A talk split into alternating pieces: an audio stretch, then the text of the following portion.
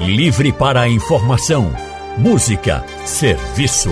Rádio Livre para você, com Anne Barreto. O consultório do Rádio Livre. Faça a sua consulta pelo telefone 3421 3148. Na internet www.radiojornal.com.br. O consultório do Rádio Livre hoje vai falar sobre ansiedade. Segundo a OMS, a Organização Mundial da Saúde, o Brasil lidera o ranking de ansiedade na América Latina. Mas como é viver com ansiedade? A gente vai entender agora. Para nos ajudar, nós convidamos a psicóloga Rosângela Vieira.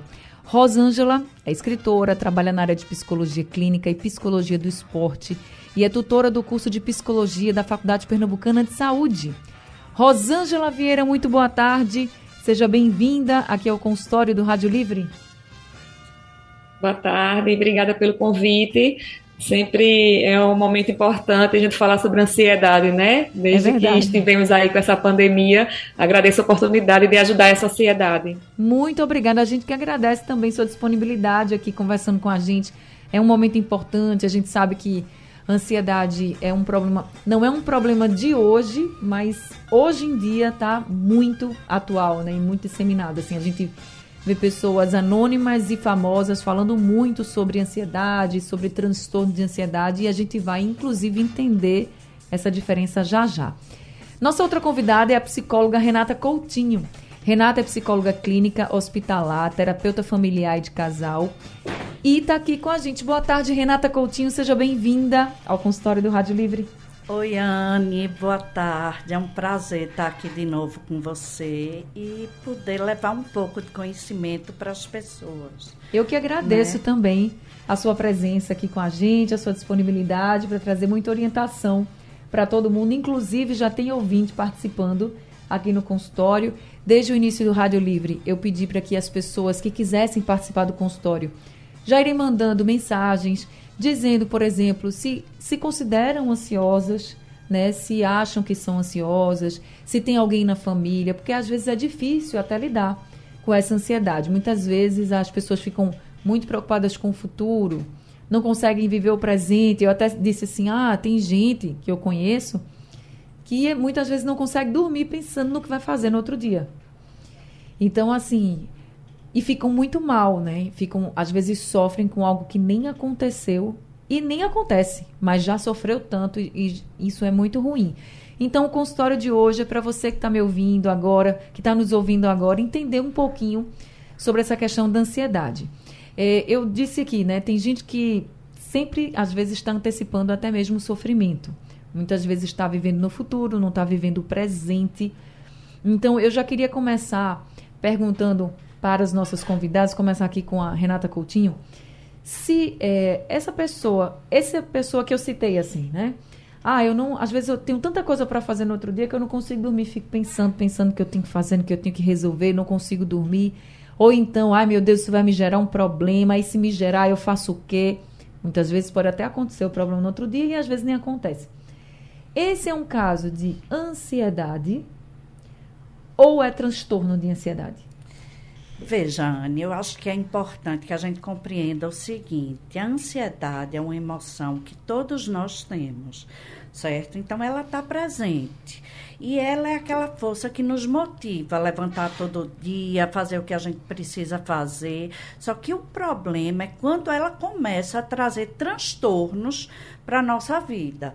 Ou seja, começa a impactar o nosso sono, impactar a nossa vida de várias formas.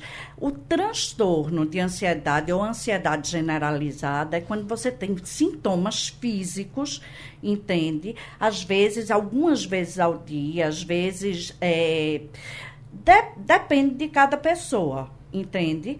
Às vezes é, é dia sim, dia não, quer dizer, isso é muito relativo. Mas quando a pessoa começa a ter sintomas físicos, é muito comum que as pessoas cheguem no hospital pensando que estão tendo um infarto, quando na verdade é uma crise de ansiedade. E assim, outra coisa que eu acho importante aqui falar é que a gente está vivendo é uma pandemia de ansiedade. É incrível a quantidade de clientes que eu tenho encaminhado psiquiatra.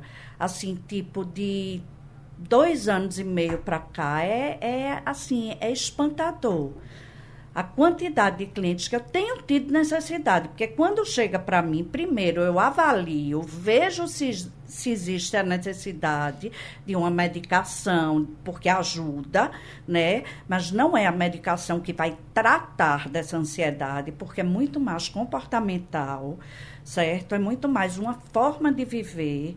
E essa ansiedade, ela impacta na vida em geral.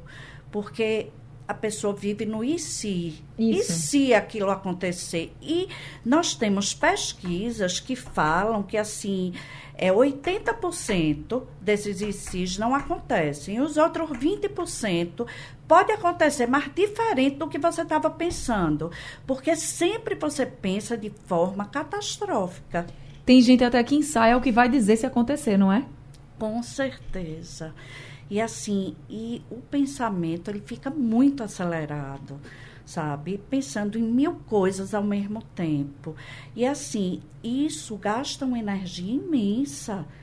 E se isso se prolongar por muito tempo, a pessoa não suporta, então precisa pedir ajuda, inclusive de um psiquiatra para tomar um ansiolítico e a gente poder controlar isso e aí a pessoa é, é, voltar a, a aprender a lidar com a ansiedade e voltar a ter uma qualidade de vida. Claro.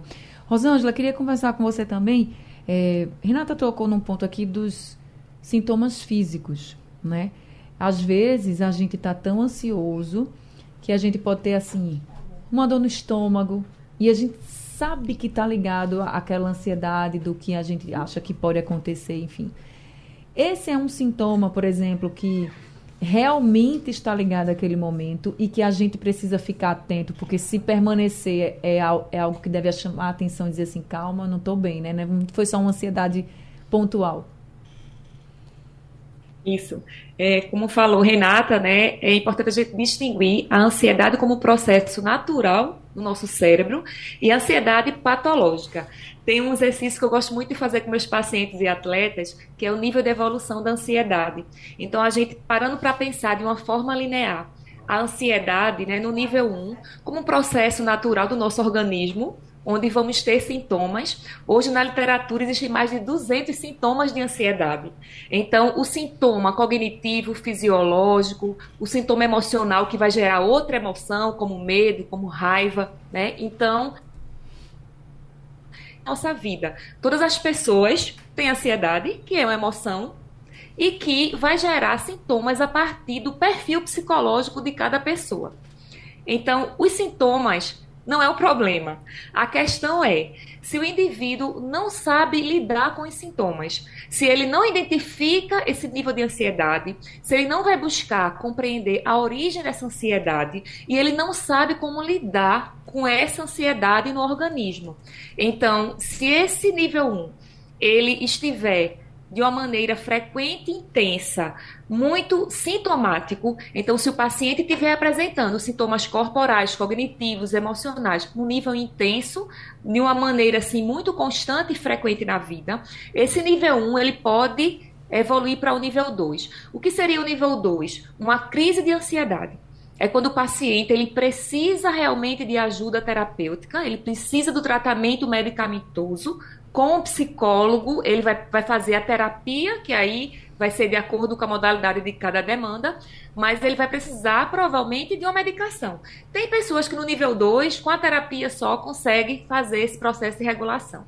Porém, se ele chega no nível 2, ele estabilizou a crise. E, na verdade, ele não cuida, ele não busca fazer terapia, né, e nem busca uma ajuda profissional. Ele pode chegar no nível 3. O nível 3 é o que? O transtorno de ansiedade ansiedade. Já é ansiedade patológica. É onde a gente precisa realmente cuidar do paciente com medicação e com a terapia. Cientificamente falando, essa forma de cuidado através desses dois profissionais, o psiquiatra e o psicólogo, é o que vem demonstrando sucesso aí durante esses anos aí, que a gente percebe que o Brasil está no topo da ansiedade, né? Então, estamos hoje não só, Anne, no topo da ansiedade, né? Primeiro lugar ali no uhum. mundo, mas também o segundo país que é o primeiro país que está em segundo lugar no estresse, no nível de estresse. Né? Então, a gente tem um Brasil aí, primeiro de ansiedade, segundo de estresse, terceiro, um país que tem muitas pessoas com problemas de sono. Hoje a insônia, né, tá sendo algo, né, Renata tem consultório aí, ela sabe, né, como as pessoas estão chegando aí para nós com dificuldade de dormir. Pessoas que dormiam de uma forma tranquila e hoje acorda no meio da madrugada e o pensamento fica acelerado, não consegue regular e aí ela não tem essa, esse sono tranquilo como tinha antes, né? Então, estamos aí no topo, né, de ansiedade, estresse, problemas aí de sono. E como você falou de crise de ansiedade, eu queria que você pudesse caracterizar para a gente. É, até a Renata falou assim, ah, tem gente que vai, é socorrido, né? Pensar, ah, tô tendo um, um infarto né? Porque está passando mal. E quando chega lá, diz não que você está tendo é uma crise de ansiedade. O que que caracteriza uma crise de ansiedade ou o que pode caracterizar essa crise de ansiedade? Certo.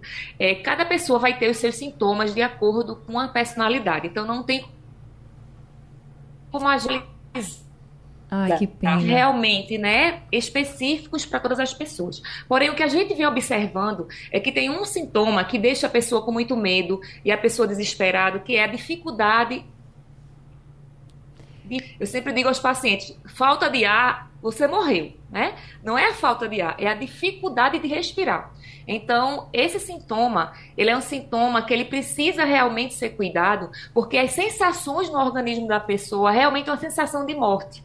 A pessoa fica com dificuldade de respirar e ela pensa que vai morrer. Então, de fato, na mente da pessoa, a nível de pensamento distorcido, ela imagina que ela está morrendo porque ela está tendo dificuldade de respirar. E o que, é que a psicologia traz de forma científica? Que existem várias técnicas reguladoras da ansiedade, onde a gente vai ensinar o paciente a tirar o hiperfoco dessa dificuldade de respirar, para ele focar naquilo que está fora dele. Né? Então, tem as técnicas, uma delas é a 543 2, 1, onde a gente vai pedir para o paciente focar aí em coisas que ele está vendo, focar em coisas que ele está sentindo cheiro, coisas que ele está de repente ouvindo, para que ele consiga tirar essa preocupação excessiva com essa dificuldade de respirar. A gente faz técnicas pedindo para desenhar no ar o número 1, número 2, número 3, e o paciente focar ali a atenção naqueles números. Então a ciência vem trazendo aí um sucesso em relação a essas formas de técnicas para que o paciente consiga reduzir o sintoma no cérebro e ele consiga aí sair dessa fase sintomática para ele ser aliviado. Então, tanto a psicologia evidentemente aí comprovadas, como a psiquiatria traz a, traz a evidência da medicação, né? Então, a crise de ansiedade, Anne, hoje, ela está cometendo várias pessoas, né? Então, crianças hoje chegam no consultório pedindo muitas vezes às mães, os pais, né, para ir para terapia, porque precisa de ajuda. A gente não tinha isso antigamente. Antes da pandemia, você não via muitas vezes uma criança ir para o consultório. Eu quero fazer terapia. Hoje elas pedem 8, 9 anos, né? Meu então, Deus. existe aí um aumento na psicologia né, de três vezes mais com a pandemia de procura por terapia, de criança a pessoas idosas, né? E a nossa ciência, ela tem como ajudar e acolher essas pessoas. Tá certo. Deixa eu passar aqui agora para Renata. Renata, seguinte, a gente falou aqui, eh, Rosângela falou dessa dificuldade de respirar, e quando a pessoa tem uma crise de choro, como se chegasse no ápice, assim, de toda a preocupação, de, da agonia que está vivendo e começa a chorar, sabe? Dizendo assim: não, mas eu sou forte, eu sou forte, eu sei que eu vou aguentar, eu sei que eu vou aguentar o que vier pela frente, mas tem aquela crise de choro. Também pode caracterizar isso, pode caracterizar uma crise de ansiedade? Sem dúvida, Zane, pode, porque cada pessoa tem uma forma de sentir e de expressar essa ansiedade que está disfuncional tá? Então a pessoa pode ter uma crise de choro, a pessoa pode ter uma dor no peito. É, como ela falou, ter dificuldade de respirar, e aí a gente trabalha também com a respiração consciente, como ela falou também, tirar o foco daquele momento, entendeu? E tentar focar em outras coisas, sabe? Às vezes até uma, uma borracha, daquelas borrachas que tem amarelinha, a pessoa Sim. bota na mão e a pessoa fica. Porque a partir do momento que você começa a sentir aquela dor, você tira o foco da ansiedade, aí você começa a vivenciar outras coisas, sabe? Na verdade, a ansiedade, ela é falta de confiança na vida.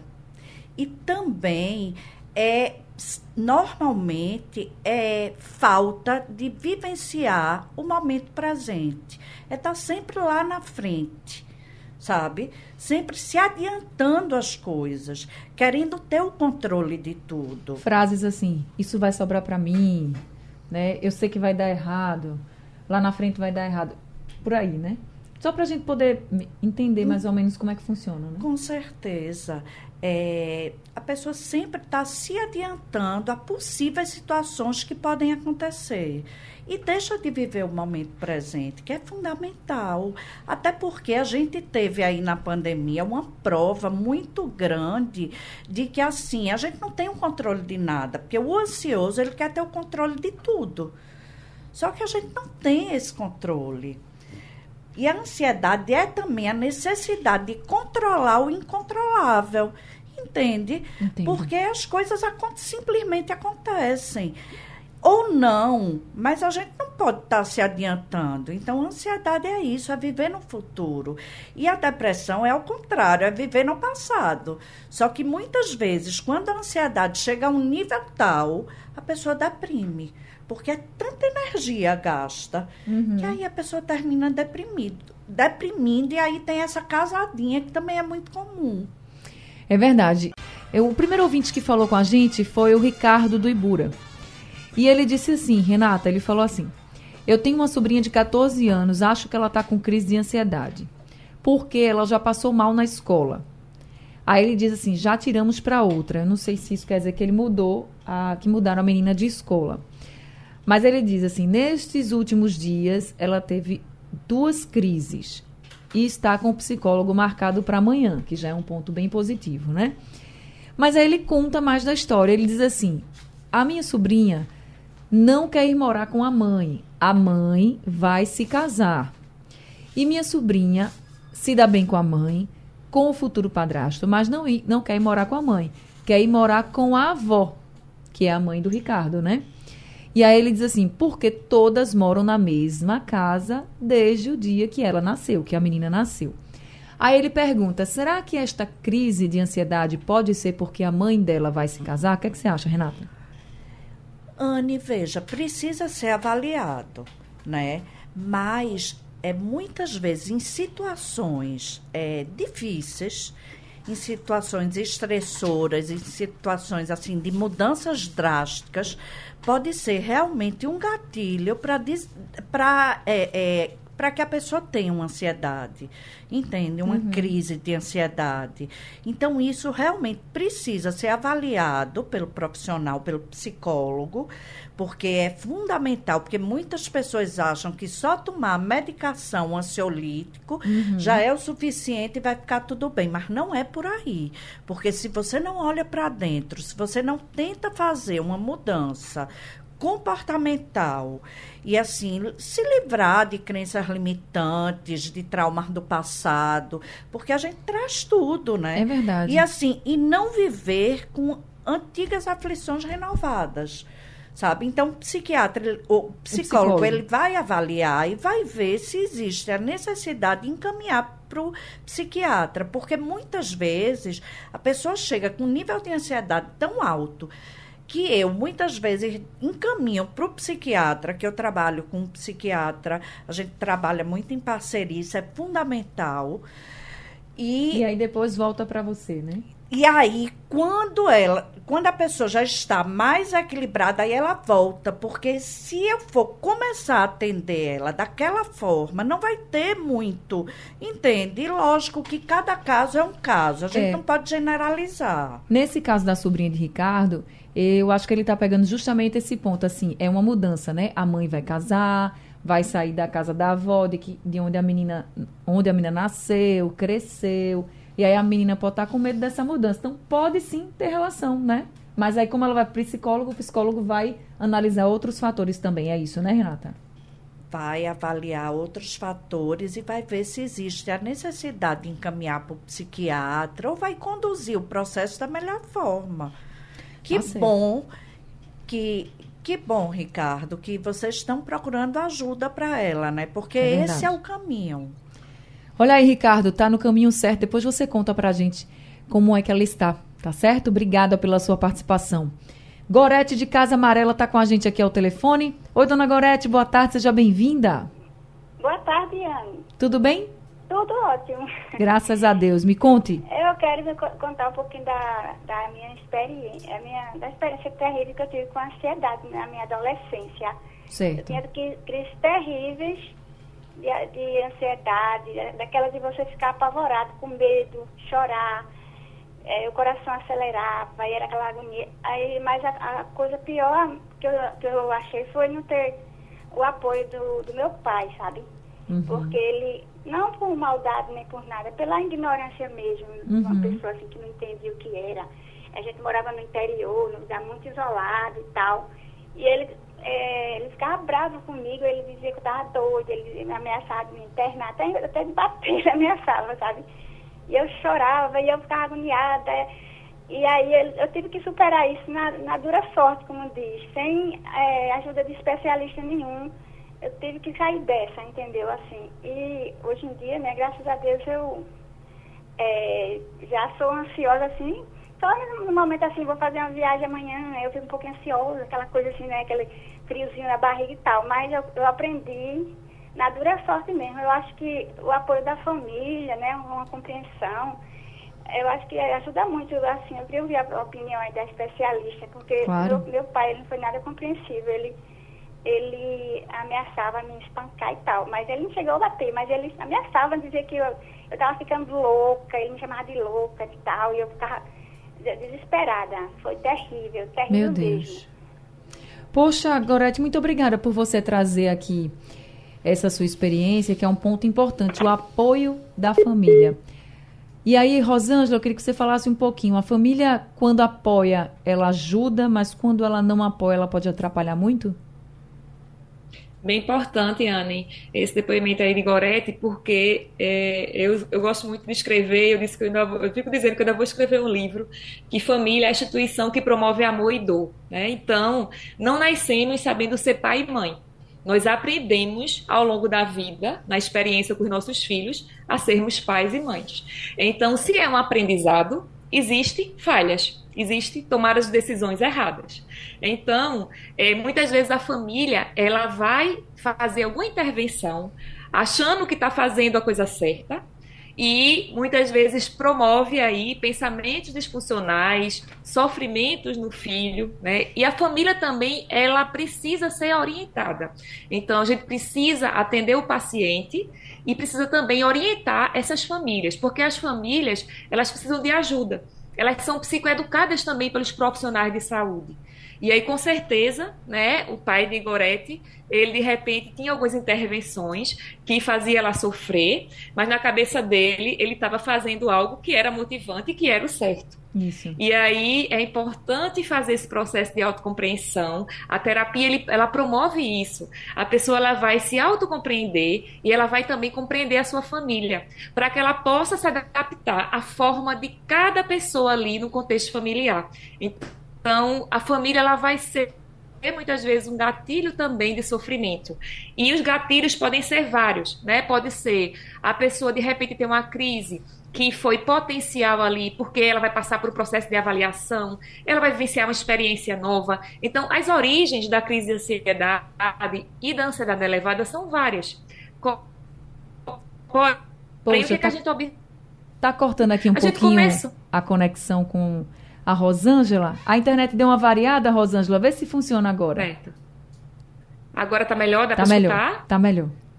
É, o importante é que a gente identifique que lá atrás, durante o nosso desenvolvimento, nós tivemos crenças que foram desenvolvidas, tanto crenças positivas quanto negativas.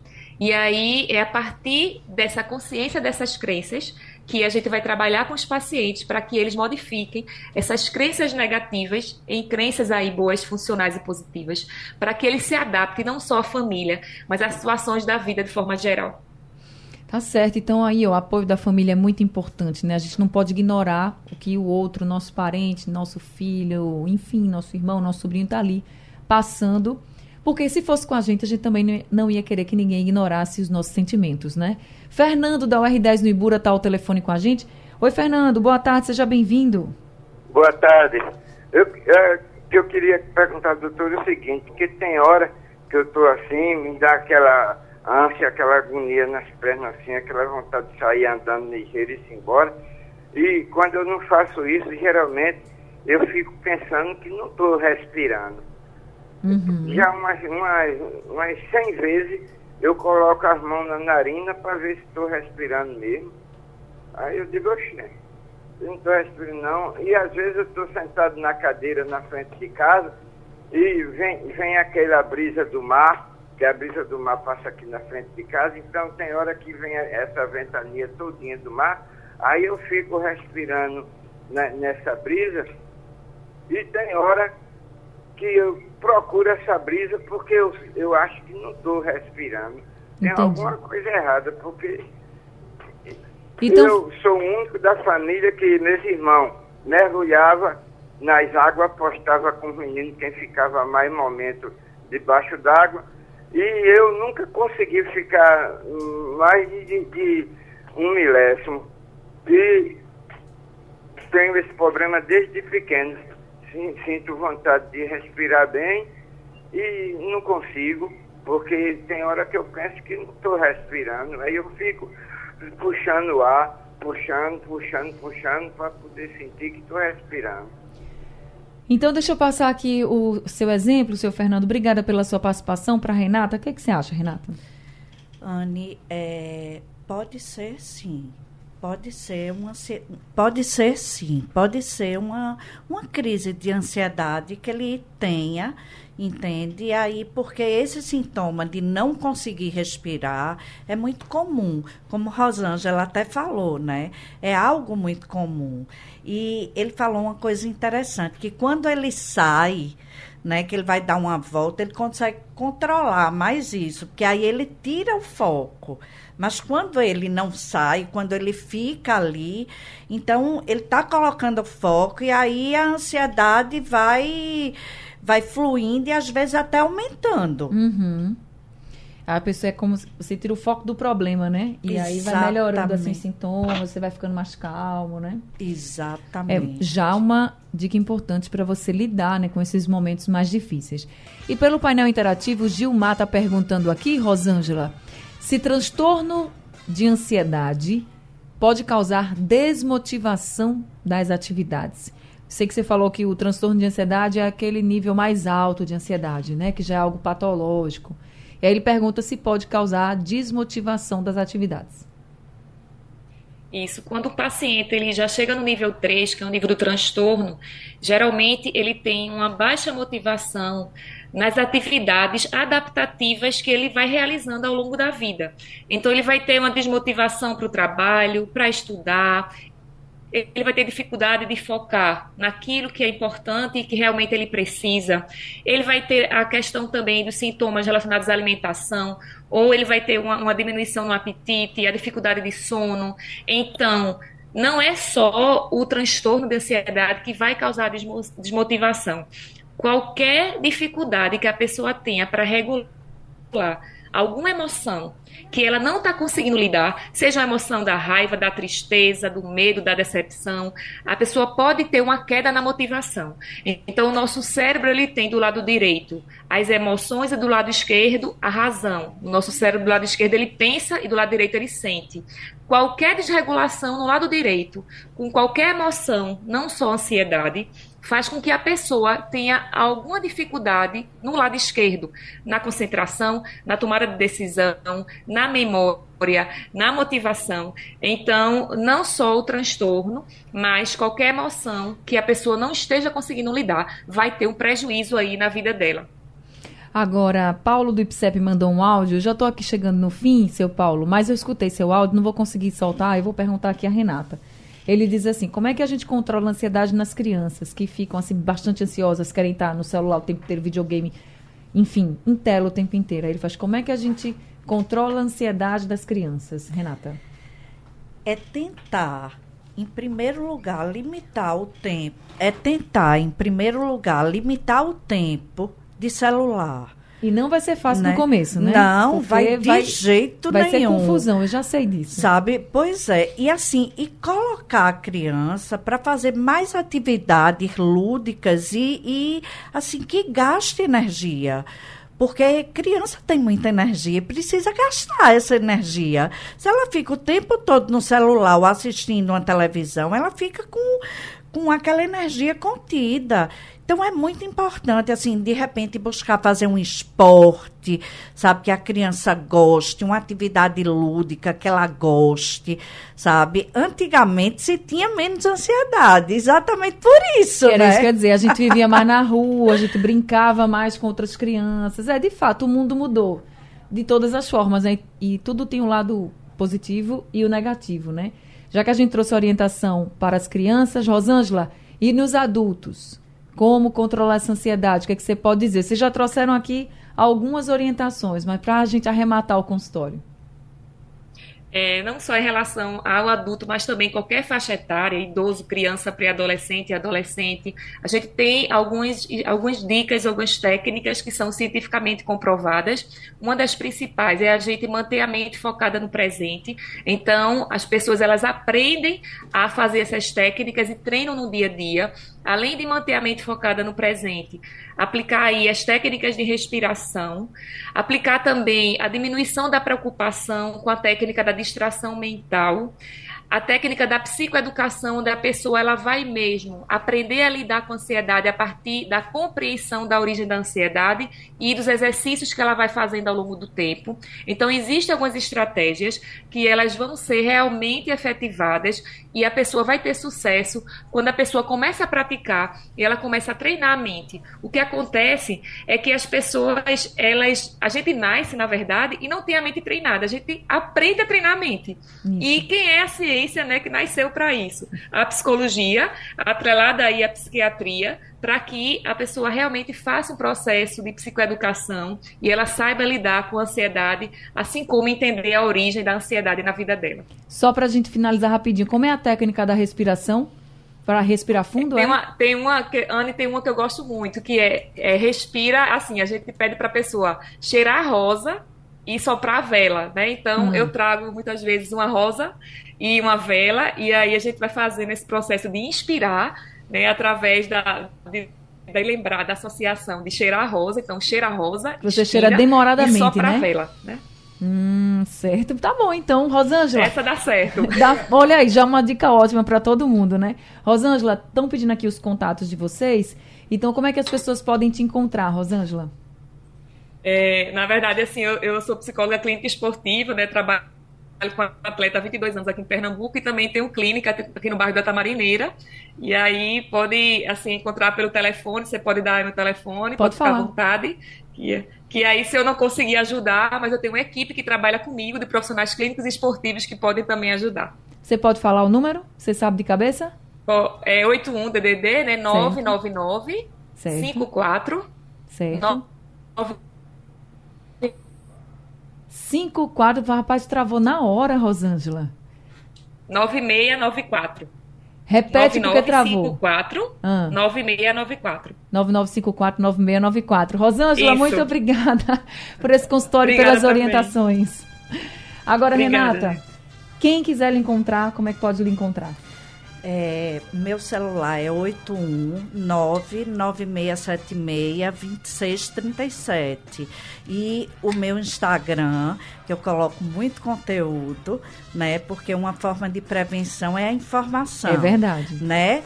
E é, o meu Instagram é arroba psi, psi, ponto, Renata Coutinho. Então, telefone, Instagram, Renata, muito obrigada também por esse consultório, viu? Grata, Anne. Até a próxima com as duas aqui. Muito obrigada. Até o próximo consultório. Consultório chegando ao fim, o Rádio Livre de hoje também. A produção foi de Gabriela Bento, trabalhos técnicos de Big Alves, Edilson Lima e Sandro Garrido. No apoio, Val Melo, a coordenação de jornalismo é de Vitor Tavares e a direção de jornalismo é de Mônica Carvalho. Sugestão ou comentário sobre o programa que você acaba de ouvir, envie para o nosso WhatsApp 99147 8520.